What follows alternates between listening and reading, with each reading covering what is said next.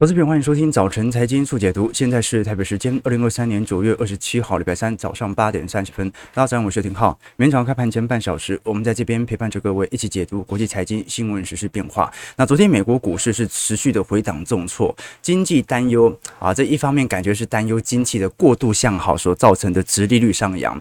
那另外一方面呢，也看到随着债券殖利率的升高，对于科技股估值的打压。我们看到昨天美国股市四大指数是全数重挫。就连道琼单日都重挫了四百点，这个是三月份银行危机以来最差的单日跌幅哦。那我们可以观察到，从恐慌指数 VIX 来看哦，的确攀升到了五月底来的新高。最近恐慌指数 VIX 哦。飙升到了大概在十八左右，不过你跟今年三月份的当时 VIX 飙升到三十，当时的这种由于市场挤兑情绪引发的金融恐慌情绪，其实呃相对时间还有一段距离了哈，就是说没有那么恐慌啊，只不过这一波更像是由于对于经济预期向好，使得债券值利率上行对科技股估值的打压。那当然，昨天美国股市虽然跌得很重，但是毕竟所有中长期均线仍然在上弯。我们就要看一下能不能让中长期均线发挥一点有支撑的角色。道琼刚才提到跌了三百八十八点，标普下跌一点五 percent，这是来到三个月的低点，也是六月九号以来首次跌破了四千三百点。那十年期公债殖利率啊又上升了一个基点，来到四点五五 percent，这个是零七年以来的最高。我们可以观察到，其实本波下压力度来的最大的，其实属于。非必需消费类品，也就是我们的看到的电子消费性产品板块哦，这一波由今年以来的平均涨幅接近到三成八，一下子跌幅跌幅到两成六了啊，十趴就这样跌掉了。那标普百指数今年最佳亮丽的表现是接近一成九，最近跌幅来到一成四啊，大概是跌幅有五趴到六趴左右啊。不过呢，近期由于本来重跌的都是这些科技股啦，所以反而我们可以观察到。道琼是比较容易碰到中长期均线的啊，因为道琼没什么涨。那如果从市场的情绪面来做观察，最近一周美银所统计的五百位基金经理人愿意增持股票权益部位的幅度，仅仅只有百分之二十七，其实还是蛮明显的。去年二零二二年大概在。年初的时候，整波投资人，尤其是这些基金经理人，愿意持仓的规模是来到百分之八十左右，当时是本波的高峰啊。只不过呢，随着熊市开始，一直到呃熊市结束，而且开启了三个季度左右的反弹，市场的情绪是从来没有好转过。今年是。标准的市场，大多数机构都是比较悲观的一年。从我们这些投行的报告，对于美国股市估值的担忧，对于经济衰退的担忧，一直到他们愿意增加自己持仓意愿权益部位啊，老实说都是非常低的。可是你说，那为什么最后美国股市还是由部分的机构商给拉上来的呢？第一哦，这个换手量已经不像是二零二一年来的这么高了，所以本来就容易点火拉上来。那第二件事情呢，是基金经理人呢，他。跟台股一样啊，大多数都有最低持股限制。好，就是说，如果市场的资金还在，流动性还是腐烂的，啊，那么基本上它还是要被迫进行股票购置，因为它还是有百分之七十的限制嘛。所以，纵观整个下半年了，你会发现哦，几乎全球重要资产，因为一般人不会特意去做多美国。十年期公债值利率嘛，我们买的是资产。好，在整个下半年当中哦，基本上唯一收涨的资产哦，只剩下美元了。我们可以观察到，美元资产在今年。以来，呃，从下半年大概整体涨幅是接近三个 percent 左右哦。那你说三个 percent 不多，但是美元是一个汇率市场，汇率市场的涨跌幅本来就不可能像股票市场这么大。但是当汇率市场能够有个两趴到三趴的显著拉抬的话，其实足以说明其他海外汇市的冲击是极大无比的。包括我们看到台北股市最近系统单不断的回流，原因很简单嘛，台币一直贬，持有台币资产本身就不值钱。我们可以观察到，随着在今年紫色线。美元指数的走升，今年不管是黄金价格，还是国债价格、日元啊、瑞士法郎等等哦，几乎是全面走皮哦。那为什么美元在短期内会有显著的资金流入呢？啊，第一当然是十年期公债殖利率的冲高，就代表你持有美元去投资美国的银行呃定存啊，或者是保单啊一些利率型产品的话啊，那你本身就带有更多的附加效果啊，因为这个时候。投资美元能够拿到更多的利率回报嘛，所以美元会值钱，美元指数会上行。那第二件事情呢，就是市场上针对联总会可能强烈放鹰，或者对于下半年现在这个时间点极度不确信、引发担忧所形成的避险情绪哦。好，这个避险有两种投资方式，一种是买 VIX，那通常这种是属于股票市场，或者说认为短期内市场波动率大幅变动的避险。那正常散户其实也不太喜欢买 VIX 啊。好，那如果是大幅度。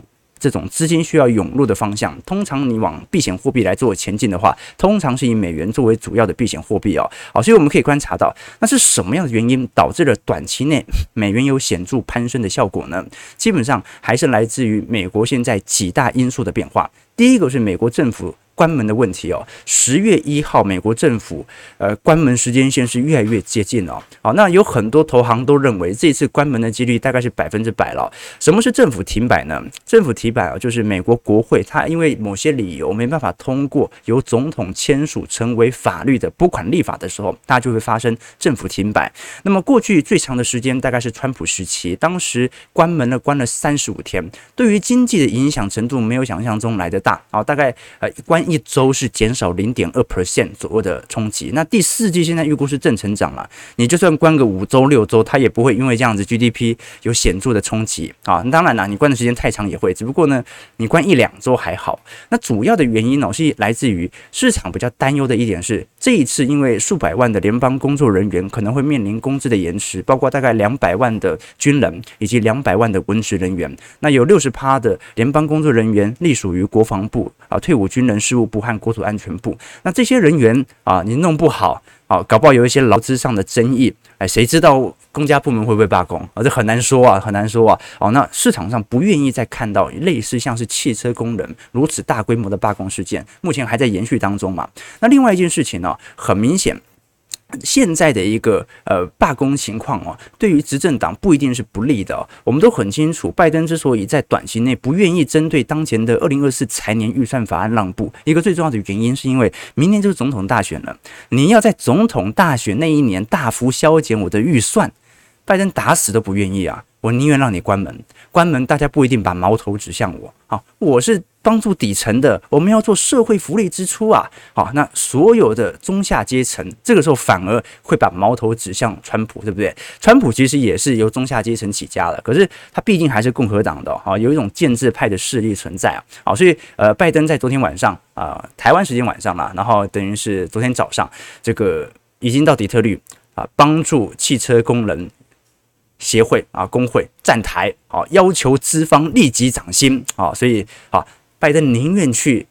底特律啊，他也不愿意在华府进行更深入的谈判。OK，那这就是形成第一个不确定性，也是造成美元上涨的主因。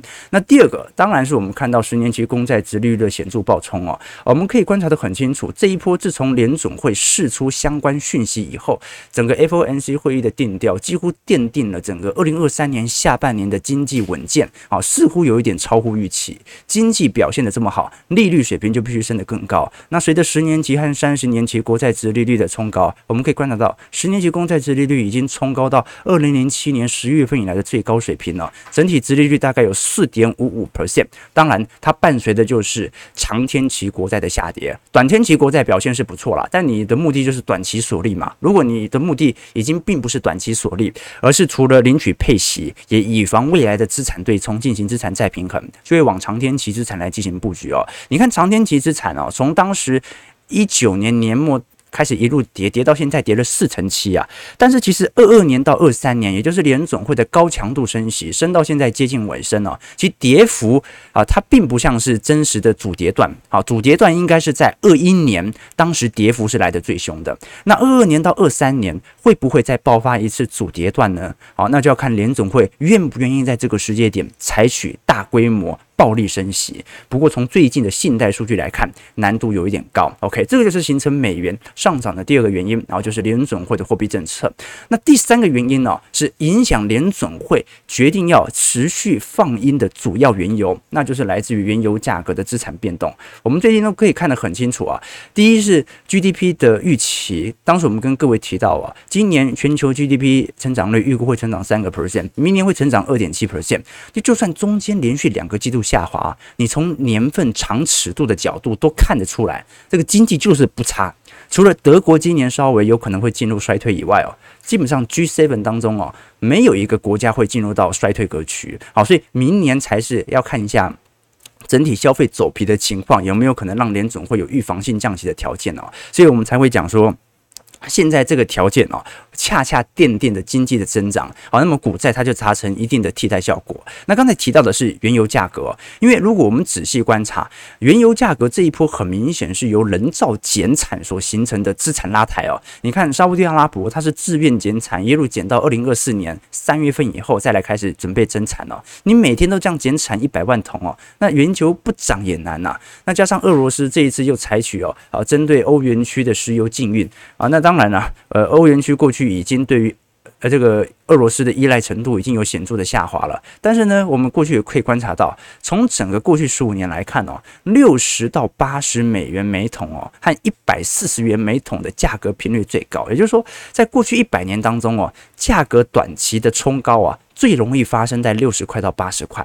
那如果突破了六十块到八十块，通常就会往一百四十块来迈进，这是两个高峰。那现在市场压力很大，现在九十块啊，啊，那你要赶快回去八十块，要不然你就往一百四十块来做迈进了，对吧？好，事实上我们可以观察到了，在近年来，其实原油的平均价格水平大概也是介在六十到八十左右，八十以上的确就有停滞性通膨风险，那六十以下就有通缩风险。那我们看得出来，现在就是原油价格开了一个头，但是。大宗资产并没有全面向上，不过市场的避险单已经开始发酵，所以你才会观察到为什么短期的资产流入会来得这么显著哦。其实我最近才跟投资朋友分享过，你看到到目前为止哦，虽然通膨从从去年年增率的八趴九趴一路下滑到现在的三趴，但其实还在通膨，只是通膨的增率变慢而已哦。很多人说大通膨时代哦，最受害的是中产，因为资产阶级有股票啊。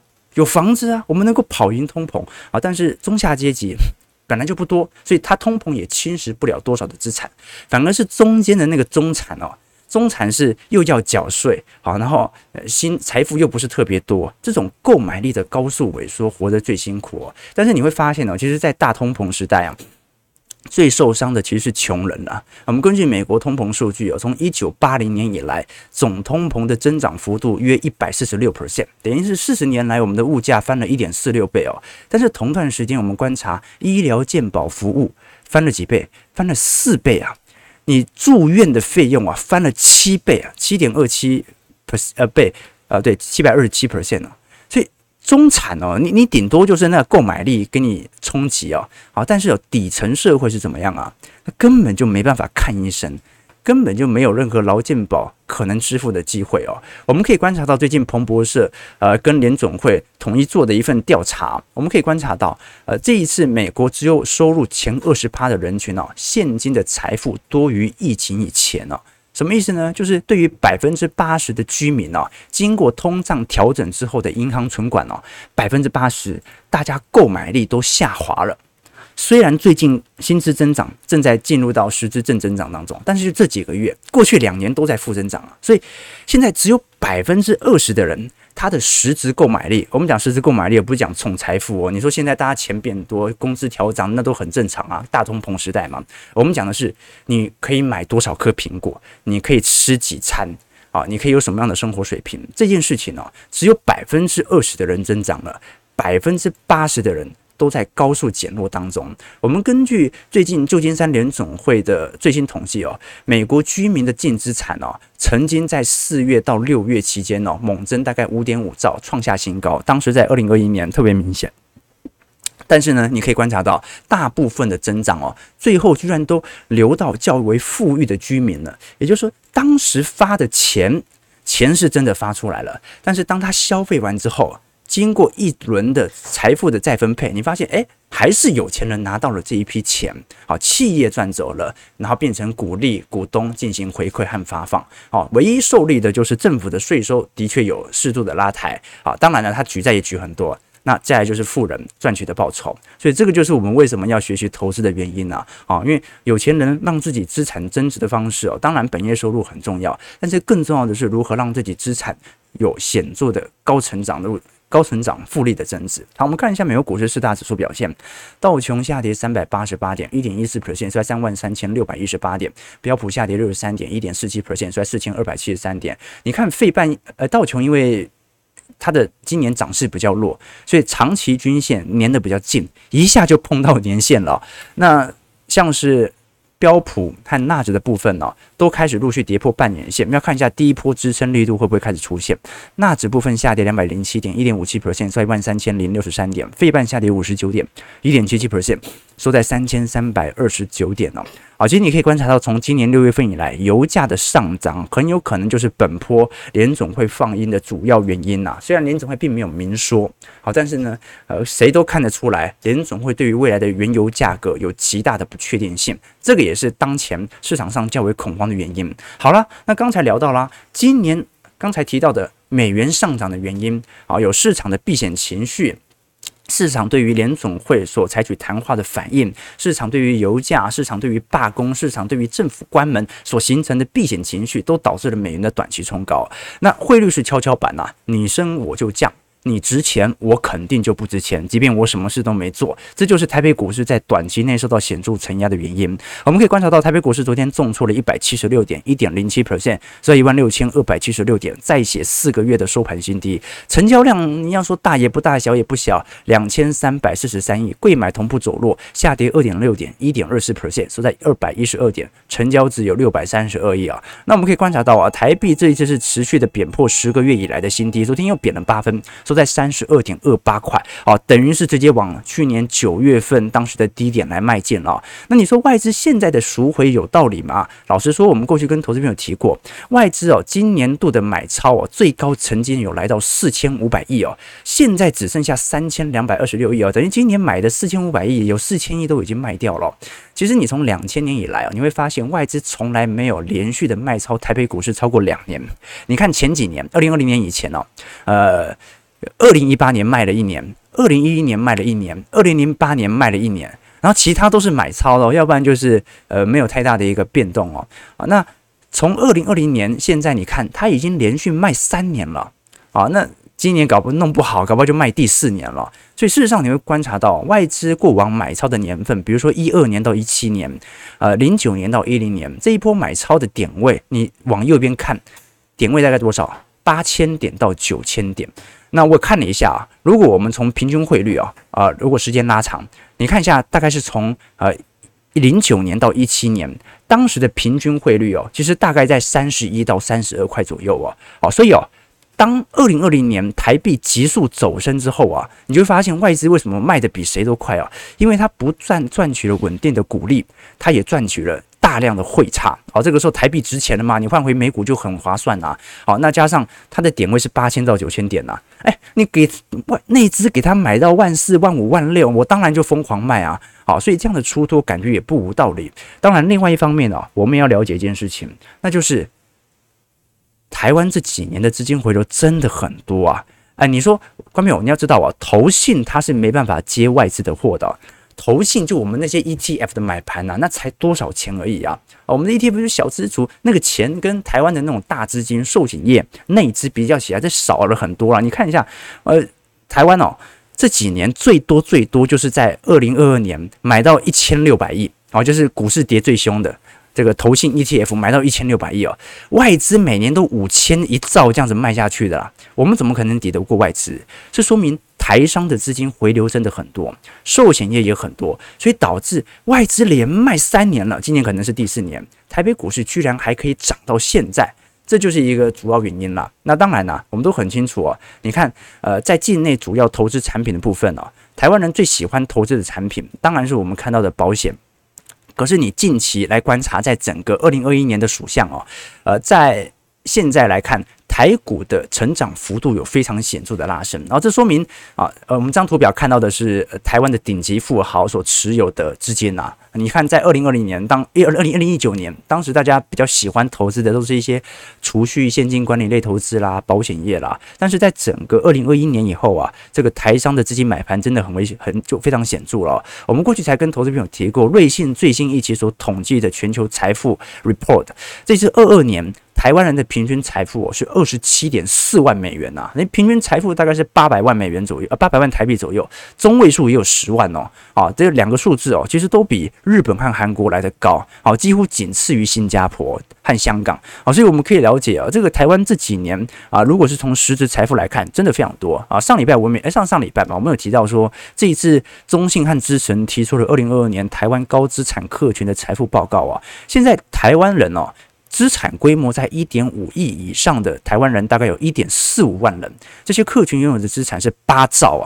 哎，外资每年卖五千亿，卖一兆，我有八兆跟你玩呐、啊！那至于哦，资产规模在三千万到一点五亿的人口啊，大概有四十九万人，加起来哦，台湾人在三千万以上的资产的人呐、啊，有五十万人啊，等于是每四十个人啊，对，差不多每四十个人就有一个人是。三千万以上的高资产客群啊，这个就是我们观察到的实质现况。OK，所以你可以了解到，最近很多人在问我说，对于房市在短期内，不管是国泰房价指数或者是信义房价指数啊，短期内冲高的原因呢、很明显嘛，就真的很多资金流回来了。我们虽然看到在最近呃整个上半年，全台湾的房市量缩格局并没有明显的改善啊，但是至少房价还在冲高当中。我们可以观察到，最近不管是国泰信义房价指数，还是国泰哎不好意思，信义房价指数，还是国泰房价指数啊，这两大指数都在显著的冲高当中。那国泰房价当然是我们看到的呃这个预售嘛啊，最近上涨力度哦，全国来看已经突破了历史新高，也就是二季度房价仍然在显著的上弯。那新义房价指数的部分呢，除了桃园以外啊，大多数二季度相对于一季度仍然在显著的拉升当中，也就是说中古屋。有显著的买盘支撑，预售屋已经率先创下新高。诶，那很有趣啊，因为最近囤房税二点零的草案才正式拍板通过，明年七月份就会正式实施。那如果囤房税二点零通过，那不是应该会至少造成市场的买气退却吗？的确，成交量在缩，但是如果按照这种状态，它很有可能引起新一波的冲击，反而是租金价格的显著拉抬。怎么说呢？呃，我们讲说囤房税哦，通常讲的是持有税啦。啊，就是把它会把它归类在持有税格局哦，也就是说你没有买卖，我也要克你税嘛，啊，这个叫叫做囤房税嘛，好，那么如果是交易税的话，那就是房地合一嘛，好，但这一次是针对囤房税，那当然是部分受到游行的原因啊，所以蔡政府通过。速度比较快啊，好，那这一次我们可以观察到啊，从囤房税的角度而言呢、啊，在修法之前，大概自住用户是一点二趴，修法后不会改变，但是修法前在非自住用户，也就是我们看到的第四户、第五户啊，三户以上的话，本来是各地政府啊设定一点五到三点六趴的，可能是累进税率等等啊，但最近已经调升到两趴到四点八 percent 啊，好，所以原本是采县市归户啊，你在台北有三套。在高雄有三套啊，那不算囤房税啊啊？为什么呢？因为各县市自己管自己的，但是现在改为全国归户，你等于有三户。啊，就是六户里面有三户都要课取囤房税率哦。好，那很多人就不理解啊，就说为什么现在房屋税二点零、囤房税二点零，它所造成的冲击，有可能最终反而是租金上涨呢？啊，过去跟投资人有提过，我们来看一下各地政府啊，它所规定的细项来做一些推导。你看台北市是你已经持有三户之后啊，你持有的第四户啊，它就要课你二点四趴嘛。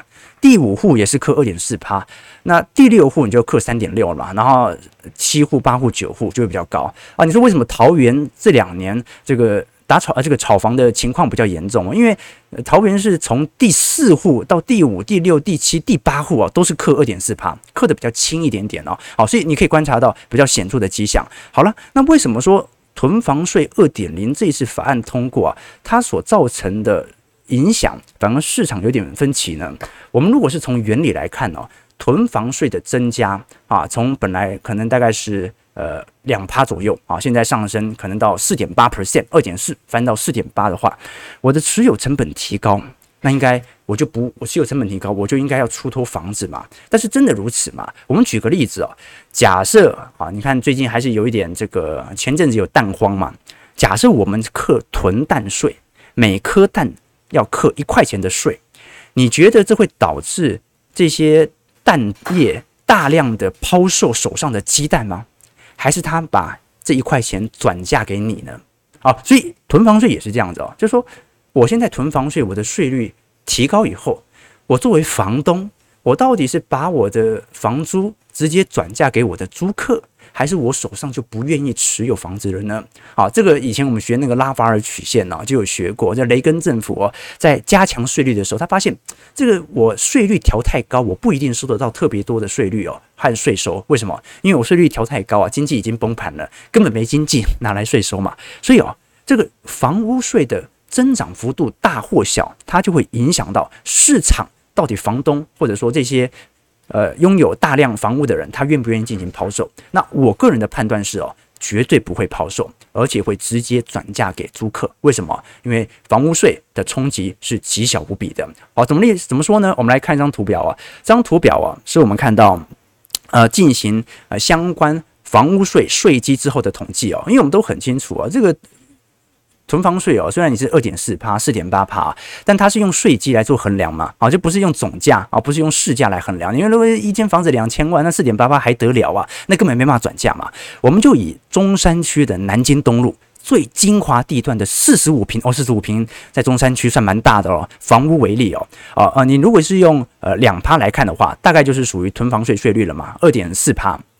OK，或者说一开始是自住，你本来是自住是一点五 percent，那税基的部分哦，它大概是缴八万九千四百块左右的房屋税，好，好，所以呃，你一点五趴嘛，啊，只有缴八万九千四百，好，那现在翻了一倍，就是假设你现在本来呃是自住的，现在变成了囤房，你等于是课征到二点四趴嘛，按照台北市的税率哦，等于增加到十四万，你用十四万去减掉这个八万，等于六万块。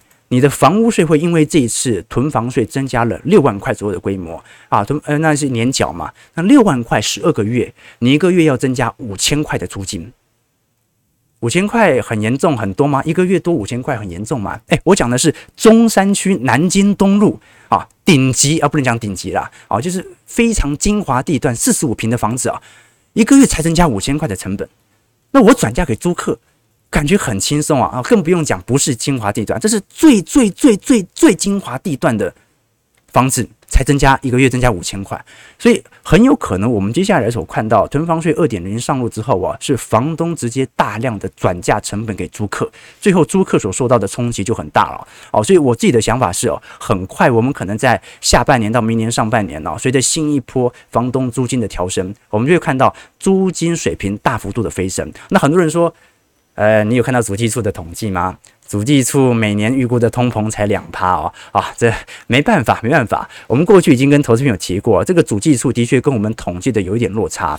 你看台湾十四年来的房价涨幅是一百四十二 percent 哦，房租 CPI 才涨十二趴，你信吗？你信吗？啊，不太相信啊。我们过去也跟投资朋友提到说，从五九一的租屋网的大数据显示哦。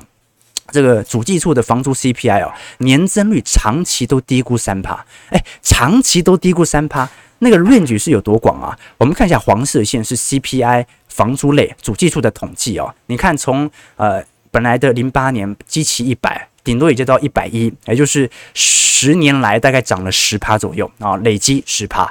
但是如果你观察呃五九一所统计的房租类上涨幅度哦，是一百六十。等于是它是它的六倍啊！啊，所以呃，老实说了，这种租金涨幅你相信吗？我怎么有一种感觉哦，这好像是给自己看的，给官员看的啊！所以今年呃物价啊还算稳定哦，但是租金讲，我也我也租过房子的啊！你让我讲，我也不太相信。我我还记得哦，我大学呃有修过一位呃老师的课，叫李林凡老师哦，啊，他是教总体经济学的。那个时候我们在学 CPI 的计算方法。好，那我自己觉得自己是高级知识分子嘛，我常常以前看到那种酸民啊，在质疑主计处公开的数据啊，我都会不屑。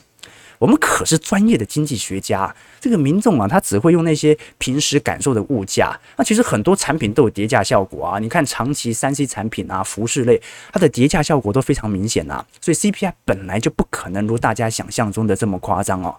但这几年哦，我也租过房子。租金涨幅肯定不可能只有两趴啊，所以原来我当年错了啊，这真的让我不禁思考，这个数据到底是给我们普罗大众看的，还是给政府自己看爽的？呃，前几天呢，呃，我跟我的大学三个室友一起吃饭，我们每年大概会聚一次，聊聊近况，都是很不错的朋友。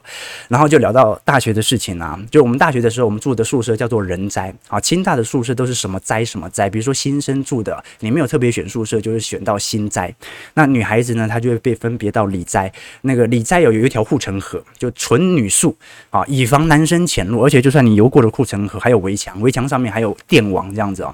反正就是整个宿舍它蛮保护女生的啊。但是呢，我们人斋哦是一个比较特殊的环境，就是正大最近不是男女混宿嘛？我们人斋就有一点像，三层楼，一二楼是男生，三楼是女生。那因为楼层少嘛，大部分交易厅都在二楼，那宿舍之间男女就比较松绑嘛，基本上舍监也不管的啦。然后就说啊，这也是我选人斋的主要原因啊。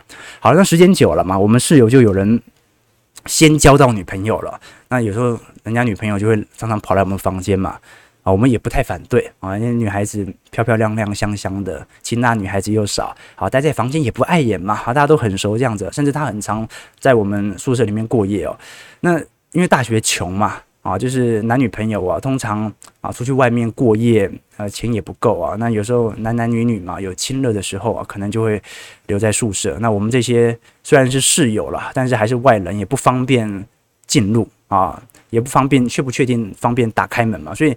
那个时候，我们那个室友就想了一个办法，就是说，如果有室友带女孩子回来，哦，那可能要做一些其他人不方便看到的事情哦，啊，可能啊抱抱亲亲这样子哦，那就挂一把雨伞在手把，好，让我们看到，啊，看到我们就知道避嫌啊，这也是一种尊重啊，所以我们宿舍有一把雨伞是完全不能用的，因为随时要以防大家有什么意外啊，要放在手把上。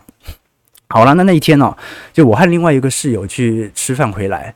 门把没东西嘛，那当然就直接开。一开，哎，锁住了。那正常我们是不锁门的啦。哦，那我又没挂雨伞，然后里面就抽动一下，我们就想，哦，那里面大概不是两个人，啊，里面可能是一个室友啊，正在自行做自我探索。男生嘛，男生就爱闹，我们就那砰砰砰砰砰那边敲门，这样子吓他，这，然后最后拿那个五块钱把门锁一打开，打开，哎，完蛋，是两个人，室友和他女朋友。啊，来不及穿衣服啊！我说我靠，不是说好要把雨伞挂在门把上的吗？他说我挂了，然后我一看，他挂在里面，所以你说他挂在里面，他是给谁看的？给自己看的吗？我们回到租金涨幅哦，就是这个租金涨幅哦，这个数据每年只涨两趴，到底是给谁看的？给自己看的吧？啊，不是给我们看的，对不对？好，所以啊，有时候我们必须了解到这个的确。呃，这个在实质的统计上哦，可能还是真的是有一点落差的啦。哦，但我个人认为，这一次呃，大家有不同的想法了。当然，有些认为持有成本提高，所以呃，这个业者就做呃受不了了，大家就开始抛售房子了啊！我持有实在成本太高了啊！但是呢，最精华的地段一个月也才增加五千块，你觉得他没办法转嫁给房东呃房房客吗？哦，这个房东最常这样的嘛，水电涨五百。对不对？房屋税涨五百啊啊，房租涨两千啊，对不对啊？对不对？这这个这个是事实，这个大家都有这种感觉，对吧？OK，所以呃，我个人会觉得说，这个可能会造成在短期内，可能到明年左右的房租重高。但有些人说，现在最大的问题哦，持有成本最大的其实并不是小房东哦，真正最大的是属于建商，毕竟建商持有大量的。房屋啦，啊，但是它也是课征囤房税，好，所以光是这种税率的翻倍，二点四到四点八哦，哦，那就真的有点受不了了，对吧？OK，所以有些人认为说啊，这个二零二四年到时候上路之后啊，这些建商就受不了啦，大量的抛售潮可能就开始产生，好，但建商也说嘛，啊，建商的态度不是抛售潮会产生，建商的态度是，你敢课。啊，那我就转嫁给消费者喽。哦，所以有时候这真的是一个无解的难题，无解的难题，对吧？OK，但我个人认为啊，主要是刻的不够重，你刻重到建商流动性出问题，那就一定要抛售了。不过到时候对于经济的伤害也很大，这就是两面刃。好，九点零四分哦，我们看一下台北股市的表现，来跟大家做一些交流。好，台北股市下跌四十四点，收在一万六千二百三十一点。今天量能一样不是特别大，大概在两千出亿，好，两千出亿，两千一百亿左右了。OK，所以有没有看到啊？没有没有，我们没有看到，我们很有兄弟情的啊！我一打开门，发现我就马上闭眼，对对对，啊，只闭一只这样啊，没有开玩笑，开玩笑，对对，我们室友现在都混得很不错了啊，一个在美光林口厂。一个在台积电的中科厂啊做产线的，还有一个在荷兰工作这样子啊，啊都是高阶资深工程师啦。对对对对对对啊，就就剩下浩哥一个人在这边啊，每天辛辛苦苦的直播啊。对对对，OK，好，睁一只眼闭一只眼，对对对，OK OK，好。话说房市大跌，你敢买吗？啊，对对对，这又是另外一个问题了。对，转太硬是不是？转太硬是不是啊？啊，对不对？给自己看的嘛，给自己看的，给自己看的。好，好，这是事实啊，这是真实故事啊。好，这些宿舍其实常常会发生一些很好玩的事情，所以我常建议呃，这个你像。我表弟嘛，啊，堂弟陆续都要升大学了，然后我都建议他们哦，就不要留在台北哦，哦，真的是出去玩一玩，真的是比较好的啊。你你留在台大，对不对？在台大啊，是真的，台大女生是真的蛮好看的哦，就是真的比较会打扮一点点哦，但是就是缺少了那个玩的动力哦，那不像是每天住在一起打打闹闹的，对不对？啊，所以好，两个学校我都待过啊，但我个人呢是更。喜爱我大学四年的时光啊，九点零六分啊，感谢各位今天参与啊。我们今天主要就稍微梳理一下大家对于美元上涨的主要原因，以及在下半年有没有可能租金价格再度拉抬的空间。我认为几率反而是蛮大的。九点零六分，感谢各位今天参与。如果喜欢我们节目，记得帮我们订阅、按赞、加分享。我们就明天早上八点半早晨财经速解读再相见。祝各位投资朋友看盘顺利，操盘愉快。